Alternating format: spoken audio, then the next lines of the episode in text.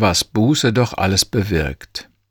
Gott hat eine furchtbare Plage über sein Volk kommen lassen, nun gibt er ziemlich genaue Anweisungen, was das Volk tun soll, um das Unheil abzuwenden. Wir lesen aus dem Propheten Joel Kapitel 2 die Verse 15 bis 27. Blast das Horn auf dem Zionsberg, ruft einen Fasttag aus, ordnet einen Bußgottesdienst an, versammelt das Volk und sorgt dafür, dass es rein vor den Herrn tritt.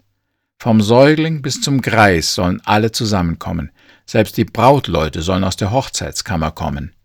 Die Priester, die Diener des Herrn, sollen auf dem Platz zwischen Tempel und Altar weinen und beten, Herr, hab Erbarmen mit deinem Volk. Wir sind doch dein Eigentum.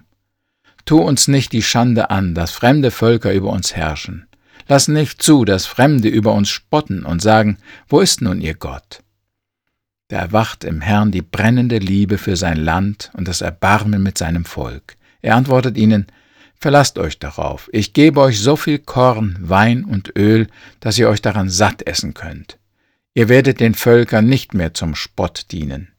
Denn ich rette euch vor dem Feind aus dem Norden, seine Vorhut treibe ich ins tote Meer und seinen Nachhut ins Mittelmeer. Sein ganzes übriges Heer jage ich in die Wüste, wo es vernichtet wird. Die Leichen werden die Luft mit ihrem Gestank erfüllen, so bestrafe ich ihn für seine Prahlerei. Ihr Felder habt keine Angst mehr, freut euch und jubelt, der Herr hat Großes getan. Ihr Tiere auf freiem Feld habt keine Angst mehr.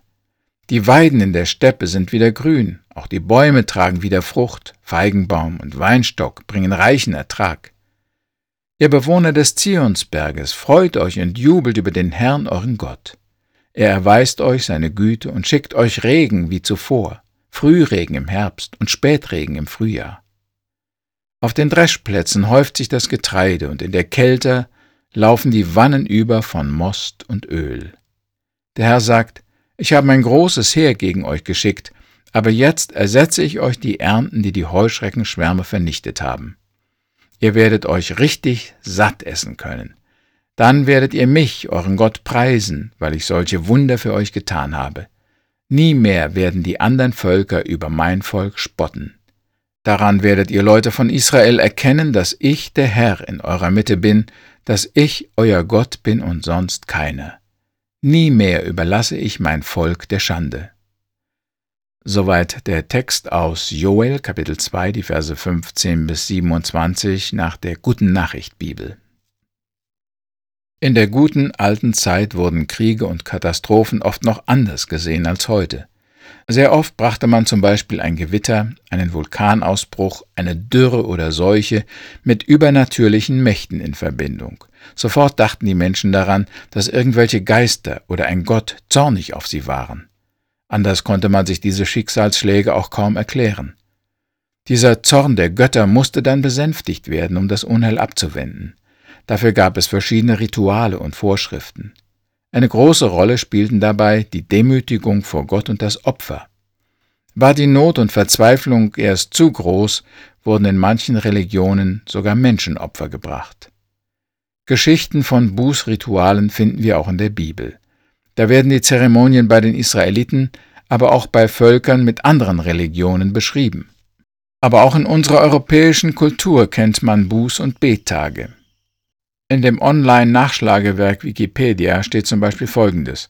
Gemeinsame Bußzeiten waren schon in der Antike bekannt. Im Mittelalter gab es zweierlei Bußtage.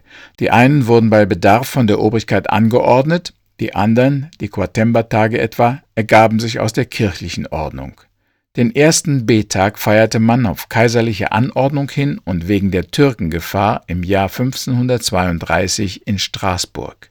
Soweit das Zitat. Schauen wir uns die Gründe für solche besonderen Tage an, so finden wir mehrere Gesichtspunkte. Erstens, Bußtage waren eine Reaktion auf eine Katastrophe, einen Krieg, eine Seuche. Das Unglück wurde als ein Ruf zur Umkehr und neuen Hinkehr zu Gott verstanden. Mit der Zeremonie sollte Gott gnädig gestimmt und das Unheil abgewendet werden.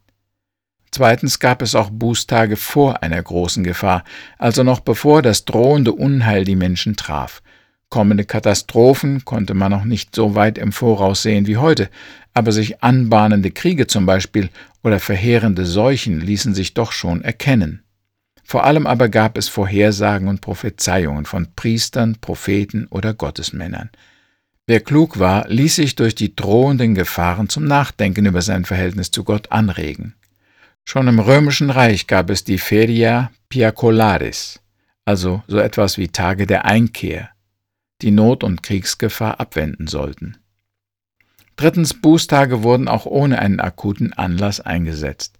Sie hatten den Sinn, die Moral des Volkes zu bewahren und Verrohung, Unsittlichkeit und Korruption vorzubeugen. Bußtage hatten eine Wächterfunktion und sollten die Menschen vor Schuld bewahren. Wozu gab es Bußtage? Also einmal waren sie eine Reaktion auf eine Katastrophe, dann war es etwas, was eine Katastrophe verhindern sollte, und äh, Bußtage wurden auch ohne akuten Anlass eingesetzt. Außerdem sollten die Bußtage dem Einzelnen helfen, sein Gewissen vor Gott zu prüfen und Korrekturen in seinem Wandel und seiner Einstellung vorzunehmen. Und fünftens ging es natürlich auch um das Bekennen von Sünden. Die Priester der Kirchen traten dann für die Schuld des Volkes oder der Regierung ein und beteten um Vergebung und Versöhnung. Das belastete Gewissen sollte wieder gereinigt werden. Sehr stark haben wir diesen Aspekt ja noch bei unserer heutigen Art, den Karneval zu feiern.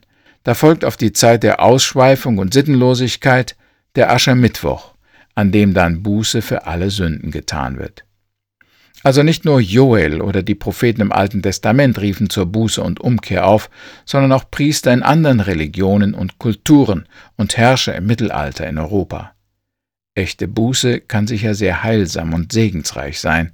Das sehen wir auch besonders im Buch Joel im zweiten Kapitel. Zunächst fordert der Prophet die Leute noch einmal eindringlich dazu auf, Buße zu tun. Er sagt, blast das Horn auf dem Zionsberg, ruft einen Fasttag aus, ordnet einen Bußgottesdienst an, versammelt das Volk und sorgt dafür, dass es rein vor den Herrn tritt. Vom Säugling bis zum Greis sollen alle zusammenkommen, die Priester, die Diener des Herrn, sollen auf dem Platz zwischen Tempel und Altar weinen und beten. Herr, hab Erbarmen mit deinem Volk. Wir sind doch dein Eigentum. Soweit der Aufruf des Propheten. Was daraufhin geschieht, erstaunt und erfreut uns. Offensichtlich sind die Priester und das Volk dem Ruf des Propheten gefolgt. Wenn wir das Kapitel weiterlesen, bekommen wir den Eindruck, dass Gott auf das Schuldbekenntnis und die Umkehr des Volkes reagiert aber seine Antwort ist ein Versprechen, etwas, das in der Zukunft liegt. So gilt immer noch die Bedingung, zuerst Buße zu tun. Auf die Gerichtsdrohungen folgen dann die Verheißungen und Liebesbeweise Gottes. Was alles durch die Sündenerkenntnis und Umkehr geschehen kann, ist erstaunlich. Der Prophet zählt es im Einzelnen auf. Erstens, Gottes Verhältnis zu seinem Volk wird sich umkehren.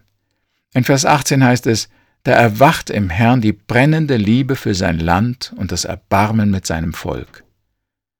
Diese Veränderung beruht auf Gegenseitigkeit. Wo das Volk seine Einstellung gegen Gott ändert, da ändert sich auf einmal auch Gottes Einstellung. Wo Gott seinem Volk in den Gerichtsandrohungen zuerst grausam und unbarmherzig begegnete, ist er jetzt voll brennender Liebe und Erbarmen. Das erinnert mich an die Worte aus dem 18. Psalm, wo es heißt, den treuen Herr hältst du die Treue. Für vollen Gehorsam gibst du volle Güte. Den Reinen zeigst du dich in reiner Klarheit, doch den Falschen begegnest du als Gegner. Die Erniedrigten rettest du aus Unterdrückung und die Hochmütigen holst du vom hohen Ross. Für mich bedeutet das Folgendes. Wenn sich jemand über Gott beklagt, ihn kritisiert und angreift, dann sagt das in erster Linie etwas über das Verhältnis dieser Person zu Gott aus. Wer ein reines Gewissen hat, der kennt Gott als den Herrn voller Liebe und Erbarmen. So ändert sich nach einer tiefgreifenden Buße unser Bild von Gott radikal.